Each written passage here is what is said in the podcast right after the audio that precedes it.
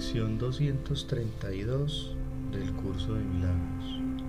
Permanece en mi mente todo el día, Padre mío. Padre mío, permanece en mi mente desde el momento en que me despierte y derrama tu luz sobre mí todo el día.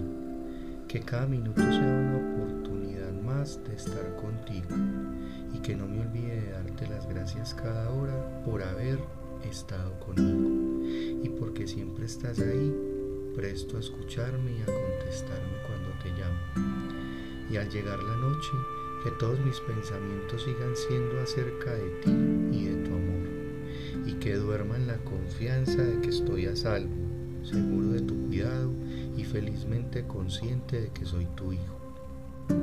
Así es como debería ser cada día. Practica hoy el final del miedo Ten fe en aquel que es tu Padre. Deja todo en sus manos. Deja que Él te revele todo y no te desanimes, pues eres su hijo.